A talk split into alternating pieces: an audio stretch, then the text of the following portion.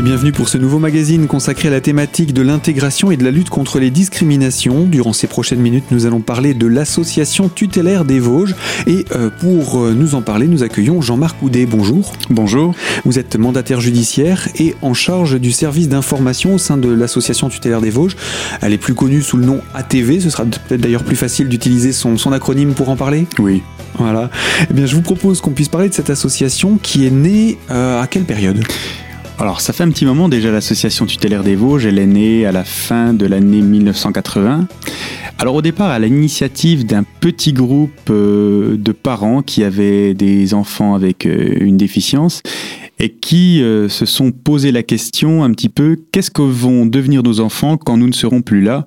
C'est une phrase chère à notre vice-président, Monsieur Jean Pouillet, qui voilà qui qui s'est un petit peu posé la question euh, à cette époque-là. On peut, on peut citer aussi Madame Colette Grosjean, qui était à l'initiative. Et l'idée, c'était que voilà, les enfants qui forcément deviennent adultes plus tard, euh, qui ont euh, une déficience, ben, ne sont pas à même de gérer leur leur argent, leur budget, leur projet, quelque part leur vie en général. Et ils ont eu l'idée de, voilà, l'envie, le souhait, l'idée de, de monter une association tutélaire, donc en prenant pour base évidemment des, textes de loi. Donc à l'époque, on, travaillait avec la loi du 3 janvier 1968 qui euh, permettait aux gens d'être protégés. Euh, alors à l'époque, on appelait ça, c'était pas très joli, mais c'était le terme euh, des incapables majeurs. Voilà, donc une personne qui avait 18 ans, où il était nécessaire de la protéger, ben, il fallait la placer, c'est encore le cas aujourd'hui, mais sous tutelle ou sous curatelle, sous sauvegarde de justice, une mesure de protection, c'est-à-dire euh, avoir un mandat officiel pour pouvoir la protéger. Et donc l'association tutélaire des Vosges s'est montée sur ces bases-là. Alors au départ, il y avait un petit noyau, un petit groupe de bénévoles, et puis peu à peu, euh, ben, des salariés ont été embauchés, et puis euh, elle a grandi, grandi, grandi pour avoir euh, quasiment euh, 40 ans euh, dans quelques années. Donc c'est devenu une grosse association euh, tutélaire. Alors au départ, elle s'appelait pas euh, l'ATV, elle s'appelait l'ATI. Alors c'était l'association tutélaire des inadaptés. Et, et puis plus tard, elle a pris le nom Association tutélaire des Vosges. Et c'est vrai qu'on la connaît un petit peu plus sous le nom euh, ATV. Et sans doute aussi parce qu'elle s'est mise à rayonner davantage sur l'ensemble du département. Alors c'est vrai que le, on est parti forcément d'un tout petit nombre de mesures pour arriver aujourd'hui à environ euh, 1000, un peu plus de 1500 mesures de protection. Effectivement, on est euh, territorialement compétent sur tout le, le département des, des Vosges. Alors, si on revient quelques mots dans l'histoire, quand l'association s'est créée, il y avait donc déjà des lois qui existaient pour le placement sous tutelle. Vous nous avez dit que ce sont sur des majeurs, ça veut dire que tant qu'on a moins de 18 ans, on est entre guillemets sous la responsabilité des parents, mais qu'à partir de 18 ans, la personne est censée être responsable d'elle-même? Alors c'est vrai que c'est une question euh, centrale ça, puisque on a beaucoup de parents qui nous disent euh, Bah, je me suis toujours occupé de mon enfant, euh, je vais continuer à le faire. Il a un handicap mental, peut-être depuis la naissance, une maladie, je vais remplir euh, les dossiers, je vais l'aider. Et on dit, bah, écoutez, c'est peut-être un petit peu dur en tant que parent, mais non, à 18 ans, malgré la déficience, malgré la maladie mentale, il est majeur. Et ça implique que un parent qui s'occupe très très bien de son enfant, c'est pas la question, mais ne peut plus le représenter légalement, c'est-à-dire ne peut plus signer en son nom lorsqu'il fait, euh, lorsqu'il dépose par exemple euh, un dossier de demande d'allocation ou d'orientation à la maison euh, départementale des personnes handicapées qu'on connaît sous le nom de la MDPH, il ne peut pas signer en son nom. Il ne peut pas gérer un compte bancaire au nom de la personne. Ça, c'est une première chose. Et si on se place de l'autre côté, quelqu'un qui a 18 ans, qui a peut-être une maladie, donc qui peut-être est un peu faible, peut signer tout et n'importe quoi, se faire avoir, et il n'est pas protégé. Donc si vous voulez, il y a ces deux aspects. Donc on dit, et on, on disait, on dit encore aux parents, il faut une mesure de protection, un jugement, quelque chose de légal qui vient de la justice et avec lequel vous pourrez continuer évidemment à être parent, mais surtout à protéger votre enfant devenu majeur.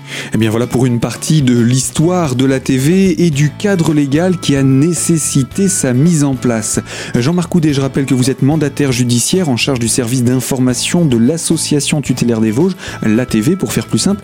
On va vous retrouver dans la deuxième partie de notre magazine pour expliquer l'utilité bien entendu de cette association et son fonctionnement. Alors à tout de suite pour la deuxième partie de notre magazine.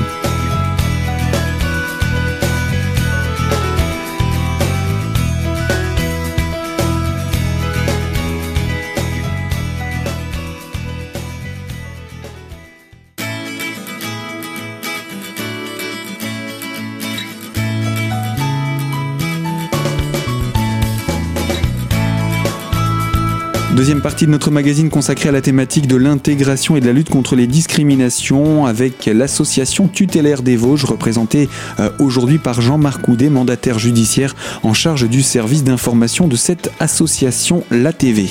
Euh, le cadre légal permet donc ainsi, euh, comme on l'a expliqué dans notre première partie, à une association de prendre le relais de la responsabilité légale d'un majeur protégé. C'est bien cela? Alors effectivement, nous aujourd'hui on parle de l'association tutélaire des Vosges une association peut prendre en charge des mesures de, protection, mais c'est quelque chose de subsidiaire. La loi est très claire là-dessus. La famille est nommée en priorité. C'est-à-dire que, évidemment, il y, a, il y, a, des conditions, mais on va dire que un parent, euh, pour son enfant majeur, ou bien on va dire un enfant majeur pour son papa, sa maman, son oncle, sa tante ou son frère, euh, en priorité, on va lui demander s'il est d'accord d'être le tuteur ou le curateur, on verra la, différence, euh, d'un de membres de sa, d'un des membres de sa famille, parce que la loi estime que c'est le, voilà, c'est la personne la mieux placée qu'elle est censée très bien connaître euh, son enfant ou son père et qu'elle va agir au mieux de ses intérêts et selon l'expression consacrée, en, bon père de famille. Euh, donc c'est vrai que la famille est nommée en priorité si elle le désire, s'il y a quelqu'un pour le faire parce que c'est quand même un petit peu de boulot. Et évidemment, la décision finale de nommer quelqu'un revient au juge des tutelles. Donc c'est le juge qui décide. Mais c'est vrai que la famille est nommée en priorité et qu'une association est nommée dans un second temps au cas où, c'est-à-dire s'il y a pas de famille, bien entendu. S'il y a des conflits dans la famille et que le juge pense qu'il est préférable de nommer quelqu'un de tierce, neutre et extérieur, ou bien s'il y a une de la famille mais qu'elle ne veut pas assumer ce rôle de protecteur juridique et notamment pas gérer l'argent parce que c'est pas toujours évident parce que quand on est de la famille, il y a l'affect qui il y a un lien de sang, un lien d'amour et donc euh, voilà, gérer l'argent de sa maman, gérer l'argent de son frère, bah, finalement ça peut créer des tensions là où il y en avait pas et c'est peut-être pas forcément toujours le cas que la famille soit euh, nommée. Alors vous avez dit que ça représente quand même aussi euh, euh, non seulement une responsabilité, mais également une charge de, travail. Il faut, passer du temps à s'occuper de, cette gestion. Euh, c'est-à-dire que, comme vous l'avez dit également pour l'association, au départ c'était des bénévoles qui faisaient ce, travail-là quand l'association s'est créée en, 1980. Mais très vite, j'imagine qu'il a dû falloir beaucoup plus de temps à consacrer aux majeurs qui devaient être mis sous protection, et donc que le temps venait à manquer ça, devient un travail à plein temps, en fait. De toute façon, effectivement, je dirais, le métier s'est vraiment professionnalisé. Il y a eu, avec les années, des obligations de formation. Au départ, il fallait disposer d'une attestation euh, de tuteur au majeur protégé. Maintenant, il faut disposer d'un certificat national de compétences. Donc, n'importe qui ne peut pas être euh, mandataire judiciaire. Alors, mandataire judiciaire à la protection des majeurs, c'est le nom euh, officiel d'un tuteur, ce qu'on appelait avant un délégué à la protection juridique, un tuteur, un délégué à la tutelle. Maintenant, c'est vraiment une profession et euh, alors on a encore du mal à faire reconnaître cette, euh, ce certificat national comme un, vrai diplôme.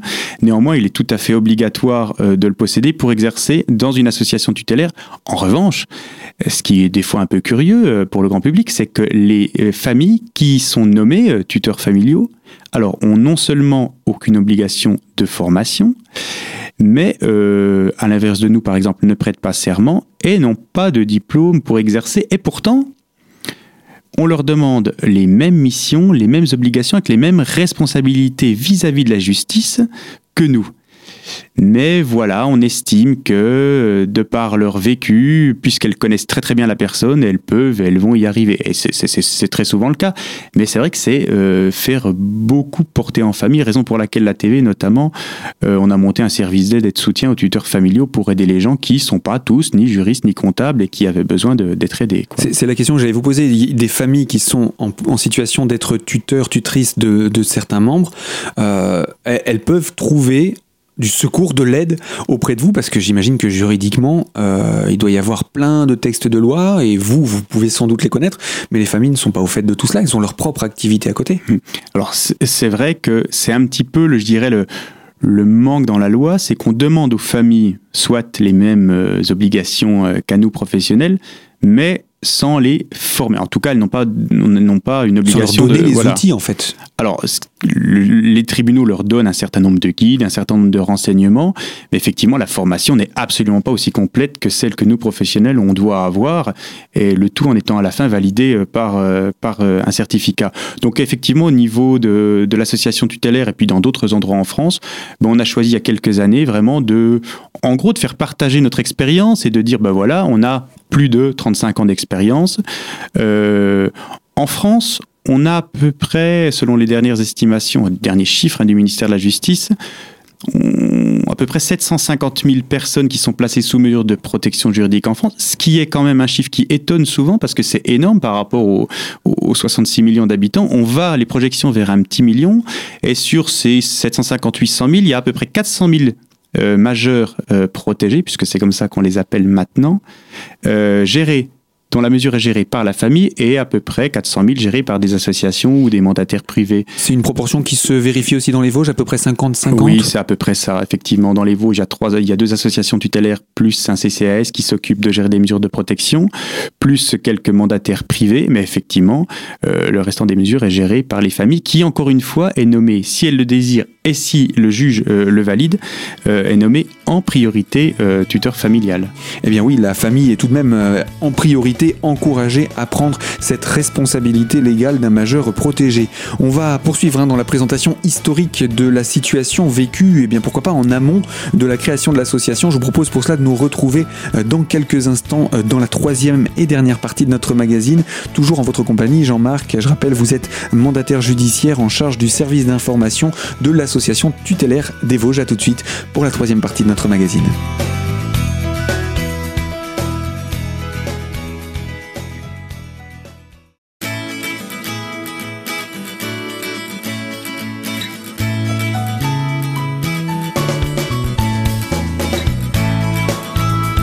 Troisième partie de notre magazine consacrée à la thématique de l'intégration et de la lutte contre les discriminations avec l'association tutélaire des Vosges représentée par un mandataire judiciaire, Jean-Marc Houdet, qui est également en charge du service d'information de cette association.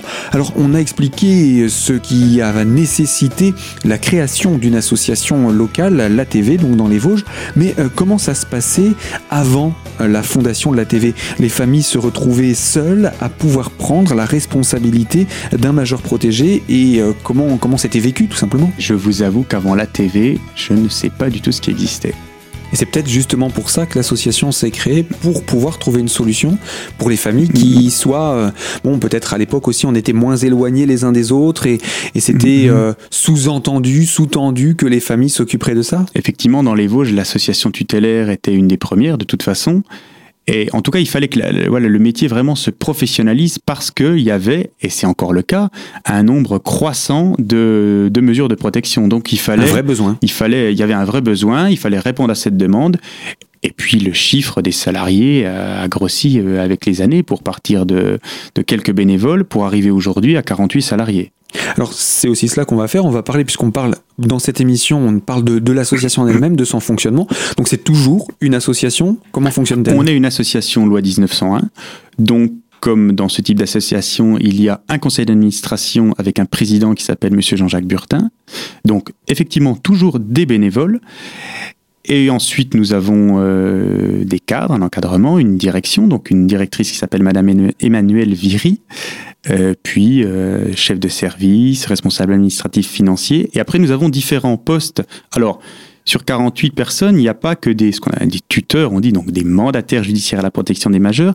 Il y a 22, je crois, mandataires judiciaires. Et puis après, il y a les postes qui sont excessivement importants et qui gravitent tout autour de, de, l'activité, c'est-à-dire des assistants, des assistants comptables, des assistants administratifs, l'accueil, le courrier, euh, les comptables, la partie comptable majeur protégée, puisque les comptes de gestion des, majeurs doivent être rendus chaque année au juge, la partie comptabilité pour l'association. Euh, il y a beaucoup de, de, postes très très importants. Un tuteur ne travaille pas tout seul. Et donc, oui, il faut, il faut un petit peu de monde pour s'en occuper. Euh, donc, 48 salariés pour environ un peu plus de 1500 mesures de protection. Est-ce que le nombre, justement, permet de garantir l'impartialité euh, et, et euh, la, la, la, la, discrétion et en même temps le, le professionnalisme, finalement, de, de la tâche remplie d'être mandataire judiciaire? Parce que l'association est nommée par le juge quand c'est le cas pour prendre en charge la, mise sous tutelle d'un individu, tutelle, curatelle, euh, la mesure en tout cas. Mm. Euh, et à partir de là, vous devenez de facto responsable pénalement, légalement, sur tous les plans en fait Alors, il y, a plusieurs choses. Effectivement, les personnels sont formés. Alors, les personnels viennent de, beaucoup d'horizons, les mandataires. On a des profils, par exemple, sociologues, psychologues, conseillers en économie sociale et familiale, éducateurs, juristes. Il y, a beaucoup de profils. Tous les mandataires ont ensuite euh, passé une formation qui est beaucoup basée sur la psychologie, sur le droit, bien entendu, parce qu'on parle au départ d'une loi. Hein. Et c'est vrai qu'il y a, mais il y a des profils différents, ce qui fait vraiment une, richesse. Euh, et puis après, il y a les comptables, euh, il y a, il y a l'encadrement. Et au niveau des mandataires judiciaires, en plus de la formation, on prête serment hein, au, tribunal de grande instance. Et effectivement, un mandataire judiciaire euh, est tout à fait responsable civilement et pénalement de ses actes, d'une part. D'autre part, il y a un contrôle qui est, notamment dans les Vosges, qui est tout à fait efficace. Euh, j'évoquais le compte annuel de gestion. Pour chaque personne protégée, il y a un compte annuel, donc 1500 protégés, 1500 comptes, et au centime près, on doit rendre au, juge, et c'est le greffier en chef qui contrôle ça dans le tribunal, les comptes. Et qu'est-ce que c'est un compte annuel de gestion? C'est ce que la personne possède au 1er janvier, plus au centime près, toutes les ressources de l'année, moins toutes les dépenses de l'année, égale ce qui reste au 1er janvier de l'année suivante. Ce compte-là, il est vérifié, croyez-moi, il l'est, par le greffier, est validé ou pas validé, mais en tout cas, ça permet une totale transparence, en plus de prêter de serment, et c'est vrai que malgré quelquefois les inepties qu'on peut entendre sur les tutelles, il y a un vrai contrôle. Alors il est vrai que selon les départements, il y a quelques semaines étaient organisées à Paris les assises nationales de la tutelle. Donc c'est vrai qu'on a pu à cette occasion rencontrer d'autres juridictions, d'autres associations. Il y a des, des tribunaux qui, je pense, font ce qu'ils peuvent avec les moyens qui sont beaucoup plus gros et le contrôle des comptes, ils ont peut-être un peu plus de retard, mais il est vrai que dans les Vosges, ça fonctionne, ça fonctionne très très bien. Et effectivement, les greffes contrôlent vraiment les comptes, les comptes des familles, puisque les familles, alors pour le coup, ont exactement la même mission et la même obligation de rendre des comptes, euh, ainsi que les associations tutélaires. Donc c'est vrai que il faut, il faut du monde, effectivement, pour gérer autant de personnes. Il faut des moyens, il faut un budget. Et puis, il faut des connaissances. Vous disiez, il y a, il y a, l'aspect comptable, il y a l'aspect euh, rencontre avec la population, il y a l'aspect également conseil aux familles. Euh, je pense que le fait d'avoir ces, différentes euh, personnes avec leurs responsabilités propres, ça permet aux mandataires judiciaires, donc de protection des majeurs, de, de pouvoir également s'appuyer sur une équipe et se dire, je m'occupe de ça, mais il y a aussi une personne qui s'occupe peut-être de la partie financière. Donc euh, ça me permet moi de me concentrer sur cette mission et de, m'assurer par l'intermédiaire de mon collaborateur que euh, l'ensemble soit géré au mieux.